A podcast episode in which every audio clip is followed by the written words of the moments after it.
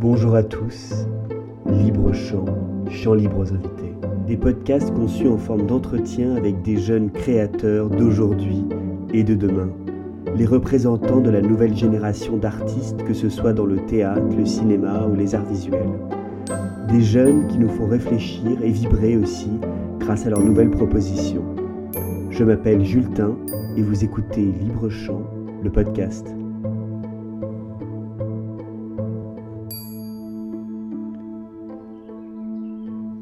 En attendant le premier épisode qui sera diffusé mercredi 13, je souhaitais revenir sur ce concept de podcast et tenter de vous expliquer notre projet. En septembre 2021, j'habite à Londres. Le temps est plutôt clément, contrairement à son habitude. Les derniers rayons de soleil arborent les parcs de la ville. Et le Covid nous paraît comme un lointain souvenir. Londres est une place forte du théâtre mondial. Il y a le Globe Theatre, théâtre de Shakespeare, vestige un peu baroque ayant brûlé en 1613 et reconstruit à l'identique il y a 30 ans.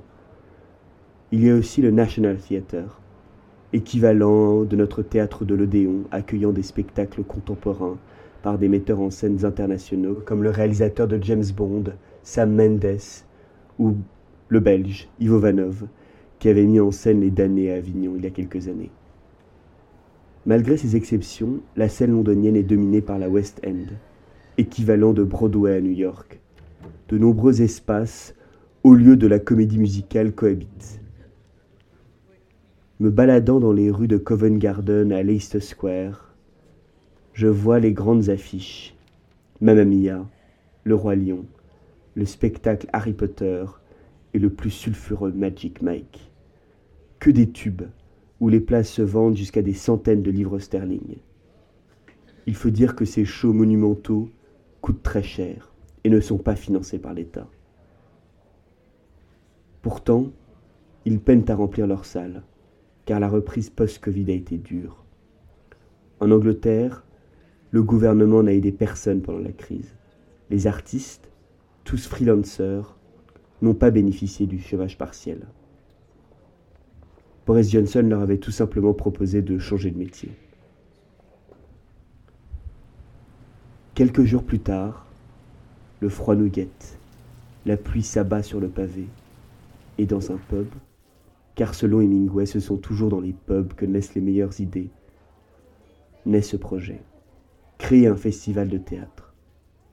Frustré de mes années outre-Manche, où je n'ai que peu fréquenté le spectacle vivant dû à son prix. J'ai voulu faire l'inverse. Un théâtre en petit, dans un lieu intime et convivial. Mais le théâtre en grand, dans son propos et ses enjeux. Faire du théâtre dans un lieu atypique. Le festival Libre-Champ était né. Soutenu par une famille talentueuse et déterminée, nous avons monté ce projet pendant un an et demi et avons mis en place une première édition en septembre 2023. Très heureux des spectacles que nous avons montrés et conquis par le retour des spectateurs, nous avons décidé de renouveler l'expérience pour une seconde édition. Malgré cela, attendre un an était trop long. Et il y a quelques mois, j'ai voulu continuer de garder un lien avec les amoureux du théâtre et de l'art en général, de manière plus régulière. Libre Chant, le podcast, a pour vocation de mettre en avant la nouvelle génération d'artistes et d'auteurs. Qui sont-ils? De quoi veulent-ils nous parler? Quels sont les nouveaux médias Musique, cinéma, théâtre, art visuel? J'essaierai humblement de proposer une palette diverse des acteurs culturels en France. Un épisode sera diffusé chaque mois. Le podcast a un rapport avec le festival dans sa liberté de ton et les sujets qu'il aborde. Il en est la continuité pour aller plus loin dans les questionnements et réfléchir au monde d'aujourd'hui et de demain. J'essaierai donc de vous divertir tout en essayant d'apporter de nouvelles questions et réponses sur la culture en France. Je tiens à remercier l'équipe de Libre-Champ pour cet épisode zéro. La musique était signée Joël Euphorie et le prochain et premier podcast sera diffusé le 13 décembre. Merci beaucoup.